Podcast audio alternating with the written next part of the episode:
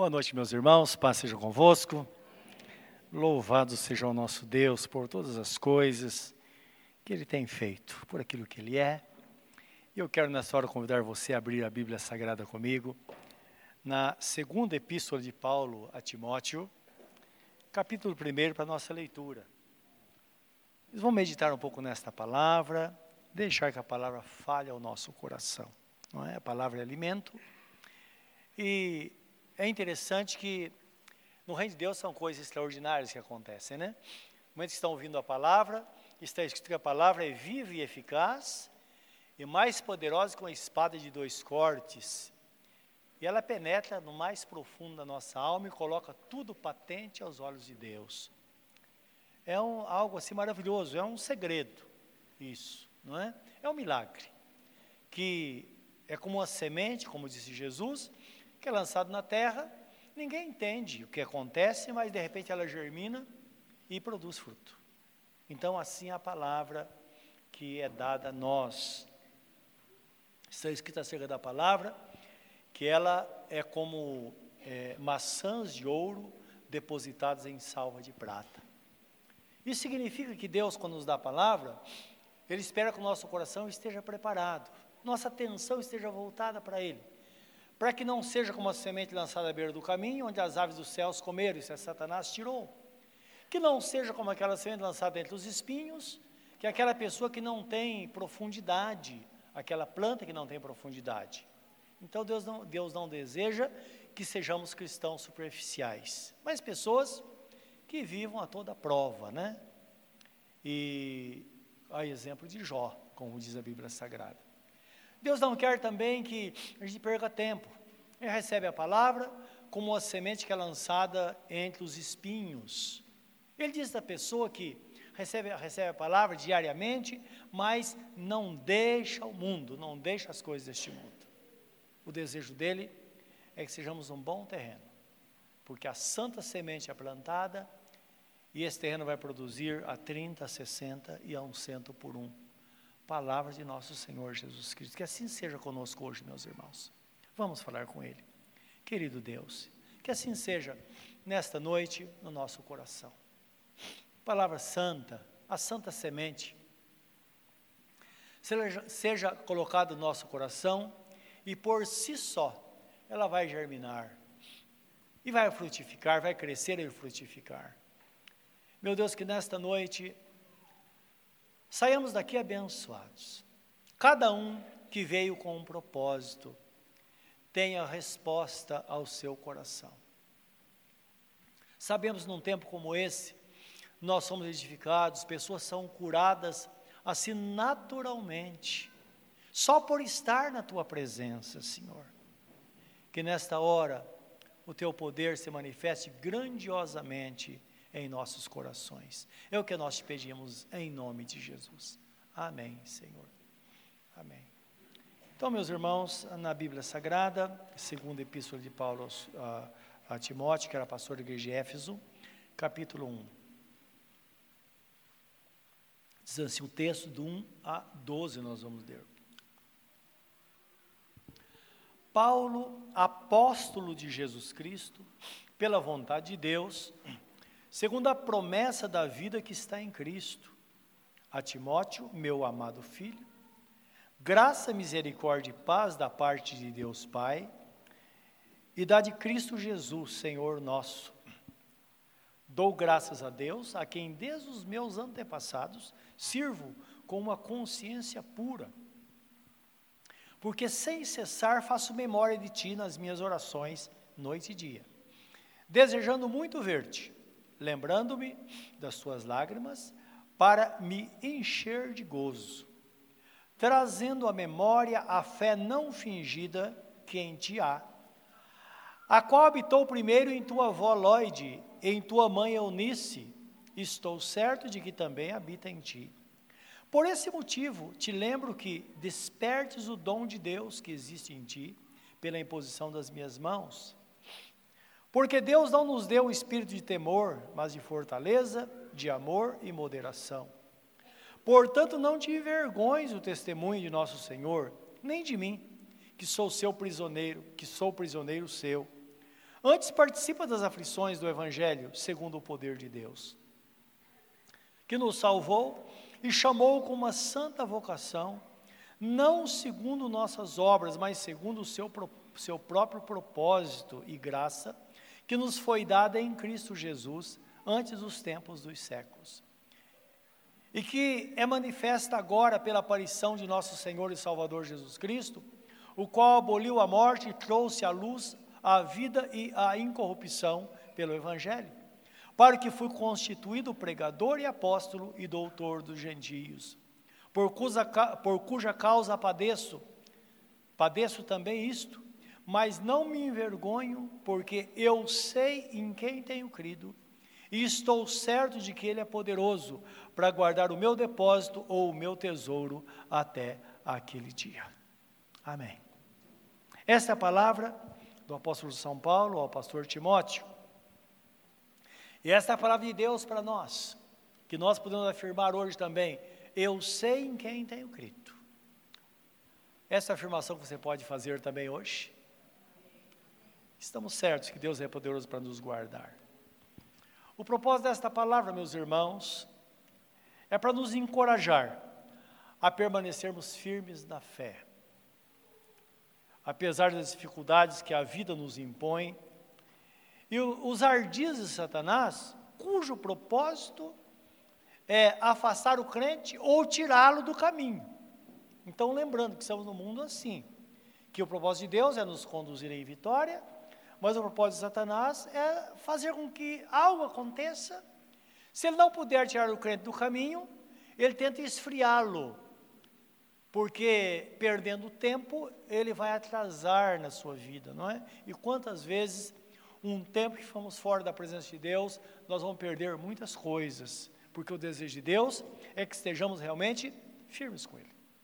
O apóstolo Pedro escreve na sua epístola à igreja, e ele começa ter dizendo: sede sóbrios e vigiai. Isso é ter juízo. Porque o diabo, vosso adversário, anda de redor de vós, rugindo como leão, tentando a quem possa tragar. Então, é o propósito dele isso, fazer isso. Não é? E eu queria que os irmãos lessem comigo esse texto, que eu acho que é muito importante a gente entender o pensamento divino a nosso respeito o apelo que o Espírito, o Espírito Santo faz a nós, não é diante de Deus, para que entendamos realmente como a vida funciona. Do versículo, aí, capítulo 5 de 1 Epístola de Pedro, do versículo 8 a 11. Então fala assim: sede sóbrios e vigiai, porque o diabo, vosso adversário, anda em de redor, rugindo como leão, buscando a quem possa tragar o qual resistir firmes na fé, sabendo que as mesmas aflições se cumprem entre vossos irmãos no mundo. Então, primeiro é importante aqui ter juízo, mas também entender a estrutura de Satanás. Quem é o diabo? Não é verdade? Então, é, um dos meus netos, ele tem muito medo de cachorro, não é? Então, vê o cachorro, ele corre. E hoje eu falei com ele né, que o tio tem falado, eu também falei hoje. Eu olho um cachorro, falei, pense numa coisa. Quem é maior, você ou ele? Ah, eu sou maior. Então, lembra que ele vai ter medo de você. Se você não tiver medo, ele vai fugir. E enfrenta. Não é? E lembra, se ele pensa em morder você, você também pode mordê-lo, ainda brinquei com ele. Ele falou, é verdade. Não é? O diabo é assim. É por isso que a Bíblia Sagrada fala. Você foge dele, ele corre atrás. Mas quando você você para e fala, olha bem, olha quem eu sou. Então o apóstolo Paulo, quando ele fala, eu sei em quem tenho crido, é uma posição. Ele diz, não, eu sei o caminho que vou seguir e nada vai me deter. Porque Satanás, ele é infinitamente menor do que o crente que teme ao Senhor, porque Jesus está em nós. Mas ele é infinitamente maior do que, o, do que a pessoa que não tem Jesus. Então o crente tem que conhecer a sua posição. Por isso que o texto fala: olha, resistir firmes na fé, não é? é Tiago, Jesus escreve: resistir ao diabo e ele fugirá de vós. Então, é fato isso. versículo 10 diz assim, ou melhor, o 9. Ao qual resistir, se resistir firmes na fé, sabendo que as mesmas aflições se cumprem entre vossos irmãos no mundo. Então, nunca pense que somente você está sofrendo. Todos os nossos irmãos do mundo inteiro, de alguma forma, eles enfrentam afronta e dificuldades como nós enfrentamos. Não é? Muitas dificuldades são diferentes, mas nós eles enfrentam como nós enfrentamos. E a posição é a mesma. E a posição de Deus também é a mesma para com todos. Versículo 10 diz assim: E o Deus de toda graça, que em Cristo Jesus nos chamou à sua eterna glória, depois de haver despadecido por um pouco, Ele mesmo vos aperfeiçoará, confirmará, fortificará e fortalecerá. A Ele, isto é, a Deus, seja a glória e o poderio para sempre. Essa é a razão porque o crente é destinado a vencer, não é? Agora, o texto primeiro que nós lemos diz que o segredo é se fortalecer. Então, Paulo diz a Timóteo: Tu, pois, meu filho, era um filho na fé, não é? Timóteo que o ensinou a palavra, ensinou a ele a palavra. Tu, pois, meu filho, fortifica-te na graça que há em Cristo Jesus. Isto é, crer de todo o coração, ter a certeza absoluta que o nosso Deus, Ele é o Deus Todo-Poderoso. E nós somos ovelhas dele. Então, muitas vezes na Bíblia, Deus fala, nos lembra disso. Ele só lembra que vocês são meninos dos meus olhos. Paulo, ou João, o apóstolo do amor, ele escreve dizendo no capítulo 5, versículo 18, diz aquele que aquela pessoa que não permanece no pecado, ela é gerada por Deus e o maligno não lhes toca. O texto fala conserva-se a si mesmo, então Deus o conserva e o maligno não lhes toca. Então mostrando realmente a posição que tem aquele crente que está na presença de Deus. Então, o texto que lemos fala da expressão da graça, a graça de Deus. Quando o Salmo 100, 100 é, versículo 3, que fala que o nosso Deus, Ele é o Deus, e nós somos ovelhas do seu pastoreio, então, é, esse salmo, ela é a expressão exata da graça de Deus. E eu queria que os irmãos dessem uma olhadinha comigo, para a gente analisar e ver se é ou não é a graça de Deus se manifestando ali. A posição do crente como crente. Né? Porque graça significa você viver uma vida livre. Sempre quando algum irmão está falando comigo que está em muita dificuldade, às vezes está preso ao passado, preso a uma situação qualquer, eu uso um termo que se usa muito por aí. Olha, irmão, seja um crente desencanado. O que você quer dizer com isso? Aquela pessoa que deixa acontecer. Não é isso. E o Salmo 100 fala disso. Nós fazemos da, da, da, nossa da vida cristã, na verdade, um estilo de vida, é aquilo que nós somos. Não é? Não somos diferentes disso. Nós. É assim que Deus quer. Então o texto fala assim: celebrai com júbilo ao Senhor todos os moradores da terra. Então o salmista Davi, ele está pro, provavelmente o salmista Davi, ele está é, falando a, a vida que ele levava. É o que os salmistas viviam. Servia ao Senhor com alegria e apre, apresentar-vos a Ele com canto. Então ele diz o seguinte: olha, irmão, irmã, o crente carrancudo não combina muito com a graça de Deus. Então seja uma pessoa feliz, não custa, não é? E apresentamos a Ele com um canto. Então precisamos aprender a cantar, porque eh, nós sabemos quando nós cantamos, nós expressamos realmente alegria diante do Senhor. Sabei que o Senhor é Deus. Foi Ele e não nós que nos fez povo seu e ovelhas do seu pasto ou do seu pastoreio. Mesmo que alguém diga, olha, eu decidi servir a Jesus. A palavra diz que não que na verdade foi Ele quem nos chamou e fomos adotados como filhos pela vontade do Pai, não é? Livro de João, capítulo 15, 16, diz assim, não, 15, 16, é, não fostes vós que escolhestes a mim, mas eu vos escolhi e vos nomeei para que vades e deis fruto. Então, dizendo que o Senhor, Ele nos chamou. Como que Ele nos chama? Existem muitas formas.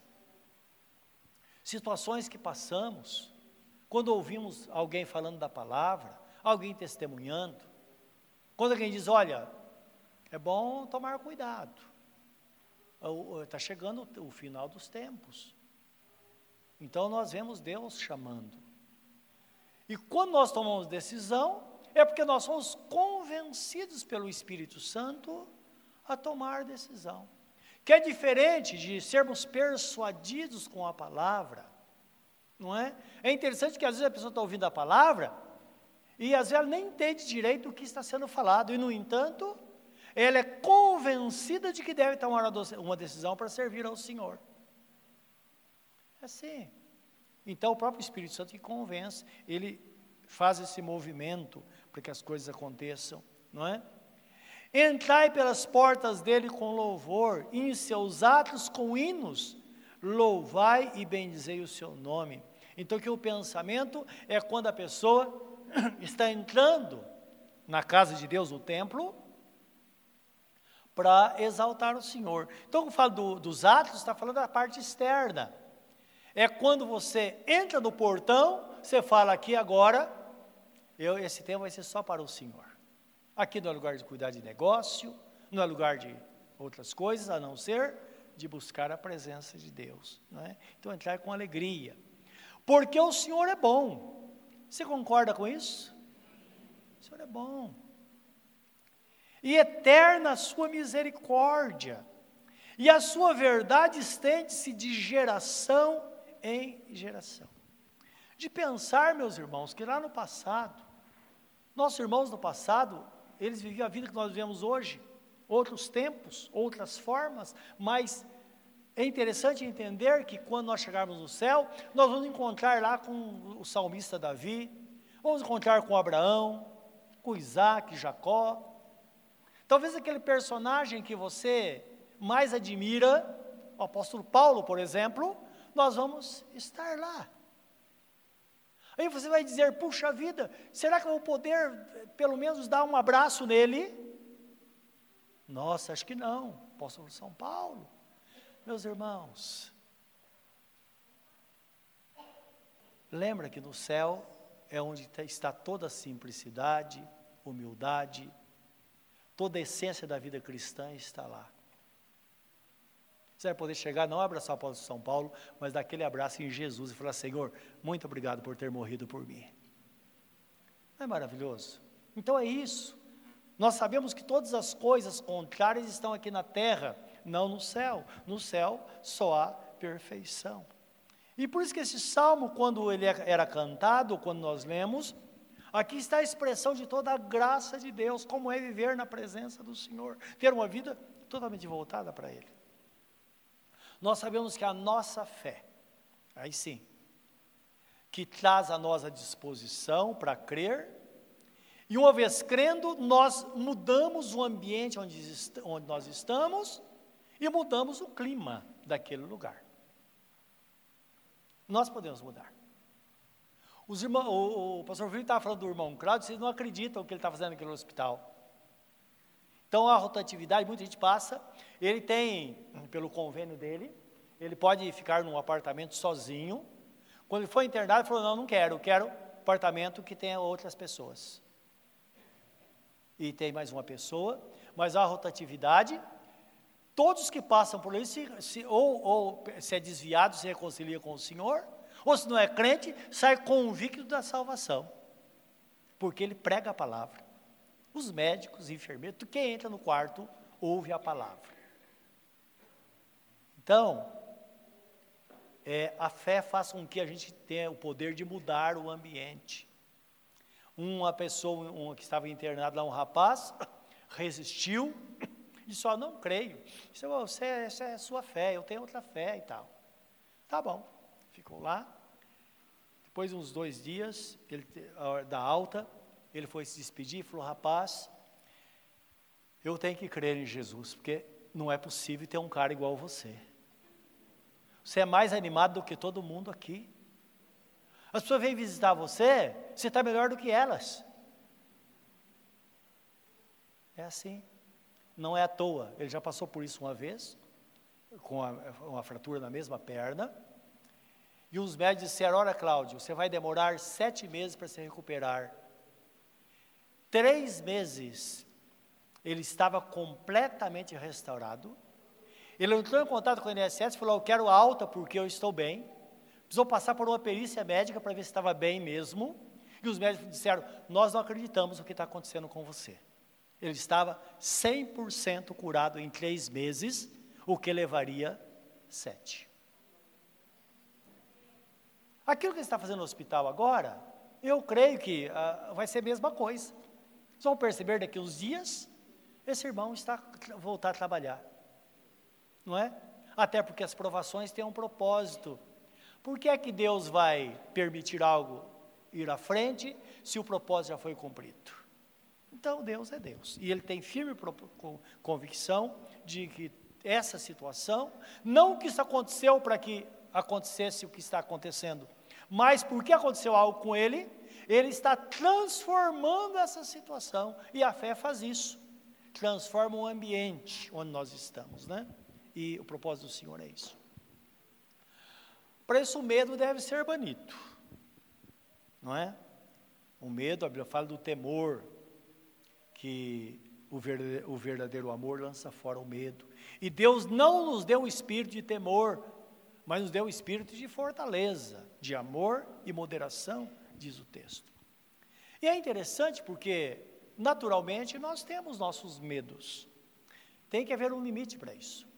Salmo 112, 7 diz assim: que aquele que teme ao Senhor, dentre as promessas, Salmo 112 fala das promessas de Deus, a vantagem, a bem-aventurança sobre aquele que teme ao Senhor. Versículo 7 diz assim: que aquele que teme ao Senhor, ele não teme os maus rumores, que são as más notícias. Essas más notícias englobam muita coisa. Quando você vai ao médico e fala, olha, acho que você não tem coisa boa aqui, hein? Você chega no emprego, alguém fala, olha, o negócio não está muito bom por aqui. Sabe aquele espírito que vem para trazer temor, né, a má notícia. O, o, inimigo é perito a fazer isso. Os irmãos sabem que os, os grandes problemas que existem num país como o nosso, por exemplo, é isso. Primeiro se dá uma má notícia, a situação não aconteceu ainda, mas é espalhado que é má notícia, as pessoas fraquejam e ficam esperando o problema. Então é importante nós entendermos, meus irmãos, que o que a Bíblia fala é que o crente deve andar de cabeça erguida e não deve ter medo das más notícias. Porque a pior situação, se porventura ela existe, ela vai passar. Porque Deus é Deus. E lembra, se nós somos ovelhas do seu pasto, pasto significa lugar de provisão. Se Deus cuida de nós, não importa o que aconteça, nós vamos ter sempre a bênção e o pão de cada dia sobre a nossa mesa. Ele vai cuidar de nós, porque é assim que diz a Bíblia Sagrada. Porque Deus, por Ele nos fortalecer, é que o texto, a Bíblia Sagrada fala, que a fortaleza, ela tem que tomar o lugar do medo. E constantemente Deus fala conosco sobre isso. Troca o medo pela fortaleza. E nós sabemos que, é, diante dos acontecimentos que são inevitáveis na terra, é preciso isso. Livro do profeta Joel, os irmãos sabem o profeta Joel no Velho Testamento, ele profetizou sobre a vinda do Espírito Santo habitar em nós, sobre os dons espirituais.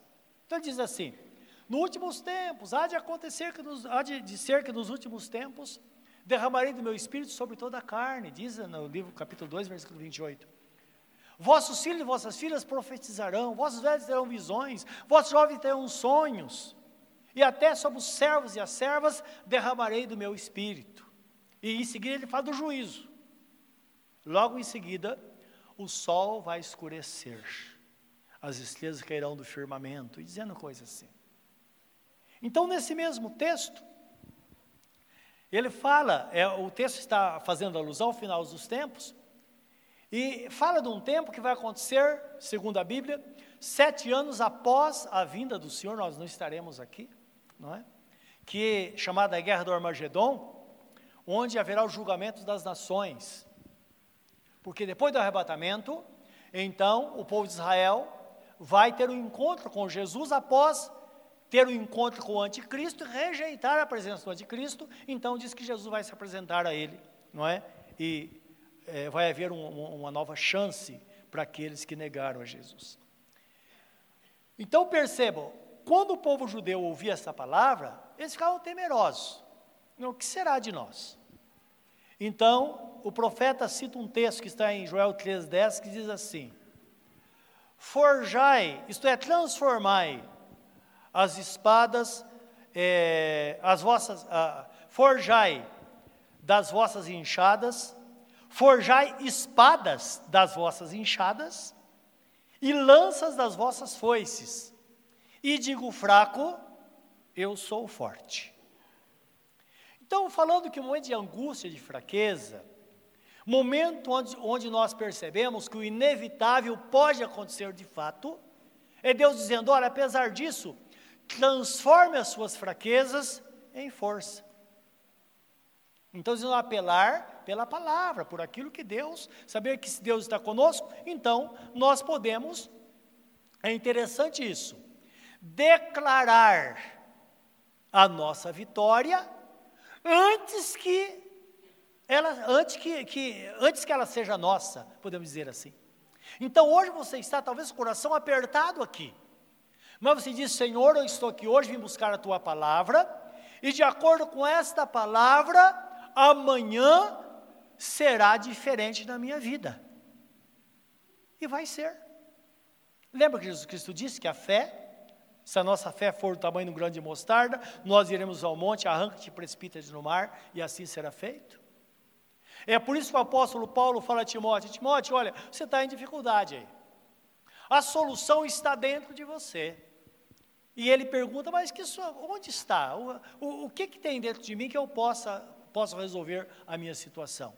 Lembra, ele era um pastor da igreja de Éfeso, tinha cerca de 22 anos de idade, uma igreja de pessoas idosas, Muitos não respeitavam, que eram judeus que conheciam a Bíblia Sagrada e interpretavam de outra forma. E muita coisa acontecia naquela igreja. Ele disse, oh, oh, Timóteo, se você despertar o dom que está em você, a provisão está dentro de você. Então levanta a sua cabeça e começa a falar daquilo que você quer que Deus faça e vai acontecer. Porque o dom está em você. A solução está em você. E lembra que é verdade, tanto é tanto, então, claro que é verdade, não é está escrito. Mas é interessante, desde a nossa salvação é assim. Quando o apóstolo Paulo escreve aos Romanos, ele dizia o seguinte: Romano, os romanos eram um povo profano, estavam longe de Deus, e ele diz assim: olha, não adianta cada um estabelecer sua própria justiça. Então o judeu tenta crer da forma dele. Os gentios, que não eram judeus, tentam estabelecer sua própria justiça. Mas lembra que nós estamos debaixo da graça do Senhor e agora não adianta mais essas coisas, porque a palavra é uma só. E esta palavra está dentro de cada um de nós. E ele fala: a palavra está na tua boca e mais precisamente no teu coração. Em Romanos capítulo 10, versículo 9 e 10 diz isso, do 7 em diante. Né? 9 e 10 diz assim: Porque se com teu coração creres no Senhor Jesus, e com tua boca confessares que Deus o ressuscitou dentre os mortos, será salvo. Isto é, confessar que Jesus está vivo. Porque com o coração se crê para a justiça e com a boca se confessa para a salvação. E aquele que nele crê, jamais será confundido. Então você pega uma pessoa, talvez você esteja aqui hoje, você ouve a palavra, você fala, eu creio, então confessa. Aí você fala, Senhor, eu creio que tu és o Senhor, o Senhor está vivo e é o meu Salvador, e eu te recebo como meu único e suficiente Salvador. Isso basta para a sua salvação. Quando isso acontece, olha que coisa interessante, a Bíblia fala: nosso nome é escrito no livro da vida, nós somos marcados com o Espírito Santo da promessa, selados com o Espírito Santo da promessa, que é um direito de propriedade, e estamos preparados agora para a vinda do Senhor. Não importa o que aconteça, se você é salvo, não importa o estágio que você está de conhecimento ou maturidade cristã, não é maturidade cristã ou conhecimento que vai nos salvar. Isso nos ajuda no fortalecimento, porque a jornada pode ser longa demais e precisamos estar preparados. Mas aquele que está em Cristo, quando a trombeta tocar, num piscar de olhos seremos transformados e arrebatados para a presença do Senhor, onde estaremos para Ele, com Ele para sempre, enquanto esse mundo aqui vai estar pegando fogo. Não é maravilhoso isso? Então lembra, por isso que a palavra fala, que Paulo fala a Timóteo, Timóteo, desperta o dom que está em ti. Ora, faça alguma coisa, reaja. Ah, minha casa está um inferno. Ah, é provável que você saiba o que fazer. Se você conhece a Deus, sabe o que fazer. Talvez você não tenha reagido de forma adequada. Mas a maior reação pode ser o silêncio. Porque a palavra branda desvia o furor. Isso é desvia a raiva. A palavra, a palavra dura suscita ira. Isso está escrito.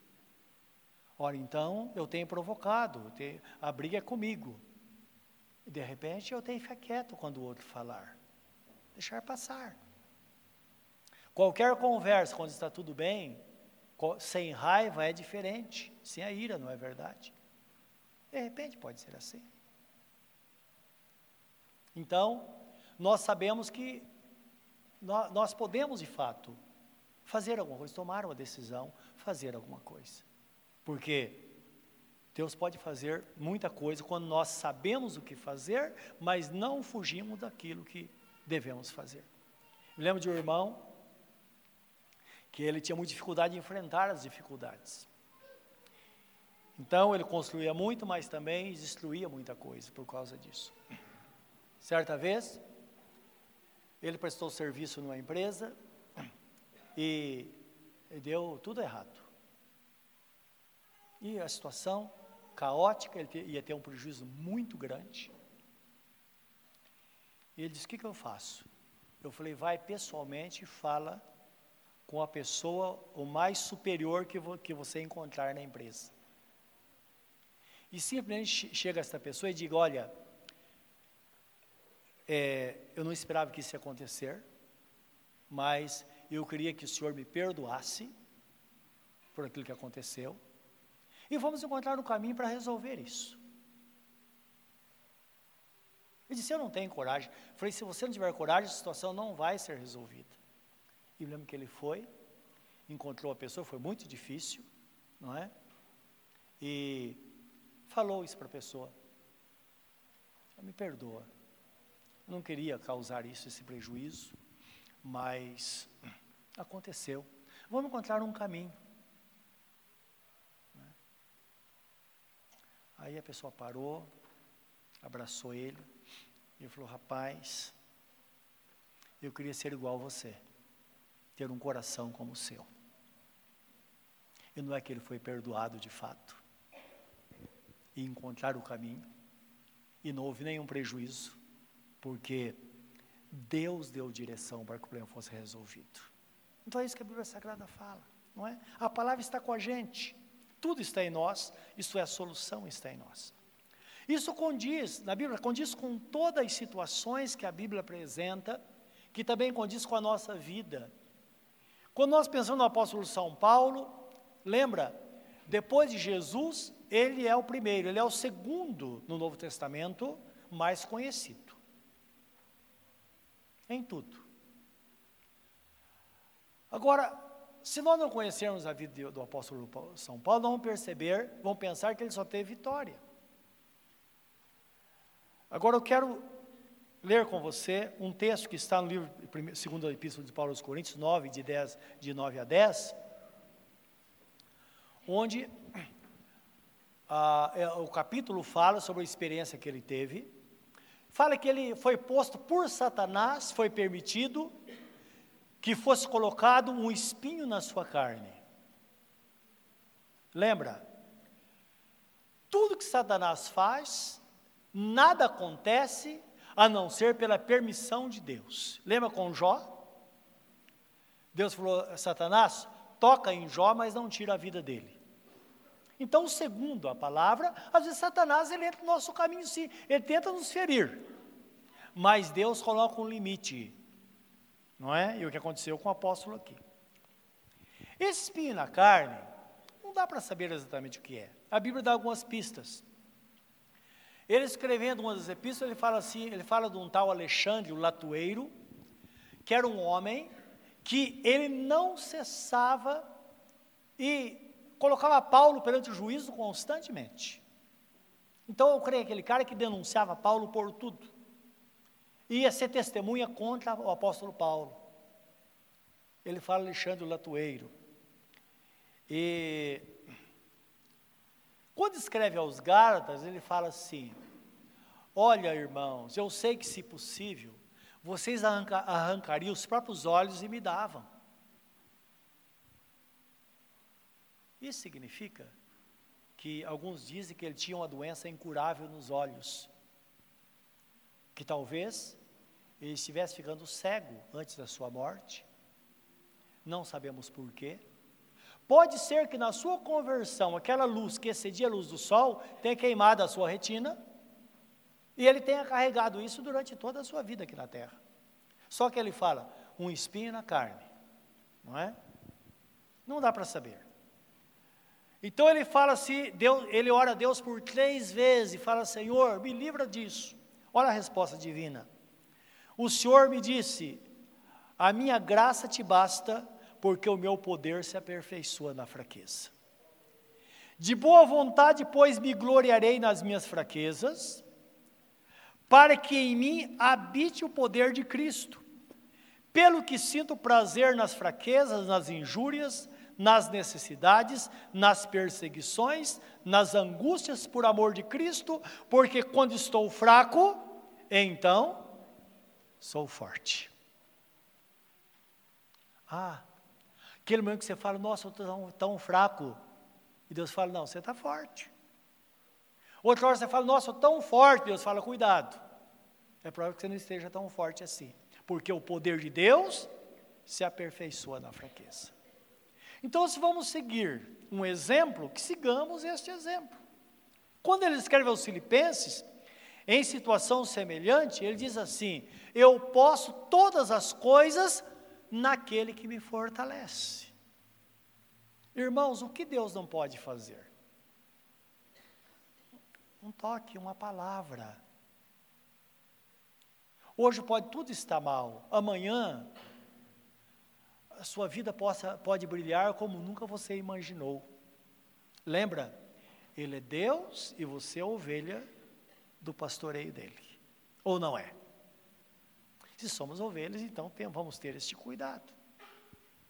Então, esta é a razão porque, lembra que lá no começo nós citamos o texto que lemos, que diz assim: Eu sei, no versículo 12, eu sei em quem tenho crido, e estou certo que Ele é poderoso para guardar o meu depósito ou o meu tesouro até aquele dia. O mesmo Deus que cuidou de você até aqui vai continuar cuidando. Até porque está escrito que Jesus Cristo é o mesmo ontem, hoje e eternamente. Assim como hoje estamos aqui, continuaremos na presença do Senhor em vitória. Ele vai dar vitória, porque está escrito que de fé em fé é que Ele nos abençoa. Então Jesus vai estar conosco para cuidar de nós. E olha o que ele fala em Filipenses 4, 19 ao 20. Ele diz assim: O meu Deus, segundo as suas riquezas, Ele suprirá cada uma das vossas necessidades, ou todas as vossas necessidades, em glória por Cristo Jesus, o nosso Senhor. E o apóstolo Pedro fala: A ele seja dada a glória, a honra e o poderio para sempre. E nós podemos dizer: Amém, assim seja. Eles viveram no passado a experiência que nós vivemos hoje. Eles estão na glória Daqui a pouco nós estaremos também com eles lá, porque de fé em fé nós seremos sempre pessoas vitoriosas, porque Jesus Cristo veio para nos dar vida e vida em abundância.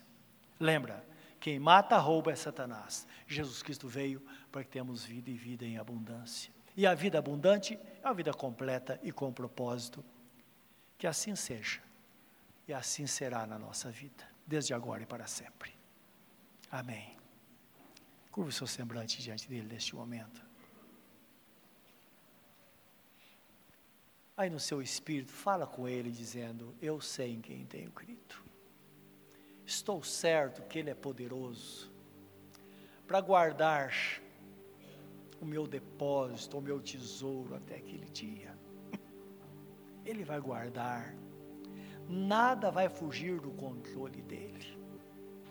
Ele é o bom pastor que deu a vida pelas ovelhas. E está escrito: se o Pai deu o seu único filho para morrer por nós, será que Ele não nos dará com Jesus também todas as coisas? É certo que sim. Quem poderia nos separar do amor de Deus? Será a morte? Será a vida? Será o futuro ou o presente? Será os poderes, os principados, as potestades? Nada poderá nos separar do amor de Deus que está em Cristo Jesus, o nosso Senhor. Meu Deus, obrigado por esta garantia. Obrigado porque nós cremos no Senhor. É porque o Senhor vive. Nós cremos no hoje e cremos no amanhã. Sabemos, ó Deus, que a tua bênção está sobre nós e estará sobre os nossos descendentes até mil gerações. Isto é, para sempre. Para sempre. A tua mão estará sobre nós. E vivendo um dia de cada vez, nós seremos sempre vitoriosos. E teremos, ó Deus, nossa vida construída nesta terra, mas Ó Deus, o mais importante é que o nosso tesouro está no céu, nosso foco está lá, é lá que nós vamos chegar, é lá que nós esperamos, é a coroa da vida que nós esperamos. Deus Todo-Poderoso, que a tua graça esteja sobre cada um neste lugar. Que o mais fraco levante a cabeça e diga: Eu sou forte. Não vou ficar prostrado, eu vou seguir em frente. Aquele que talvez tenha ficado em casa desanimado por estar desempregado, que levante pela manhã, levante a cabeça e diga: Eu vou sair hoje. Eu vou à procura de um emprego. Senhor, abre as portas, leva-me à porta que está aberta. Meu Deus, e assim será. Esta pessoa certamente voltará empregada, porque ela levantou a cabeça e tirou a força da fraqueza. Meu Deus Todo-Poderoso, que a tua graça seja abundante sobre cada um. Pai Santo, aquela mãe ou aquele pai que está sofrendo por causa de um filho extraviado ou por uma filha, que diga a mesma coisa. Em nome de Jesus, eu não entrego meu filho a Satanás. Meu filho, ele nasceu para a glória do Deus Todo-Poderoso. Portanto, Senhor da glória, eu sei que o Senhor está cuidando dele. E eu sei que ele será salvo meu Deus, e assim será, porque está escrito: o recurso está dentro de nós, mais precisamente na nossa boca. E quando nós falamos, Deus, sabemos que há poder em nossas palavras, porque são palavras proferidas no nome de nosso Senhor Jesus Cristo e de acordo com a palavra escrita. Que assim seja, Senhor, na vida de cada um nesta noite, em cada situação. São muitas situações, mas a tua palavra é a mesma ela foi ontem, é hoje e será eternamente. A vitória é nossa. Em nome de nosso Senhor Jesus Cristo. Amém, Senhor.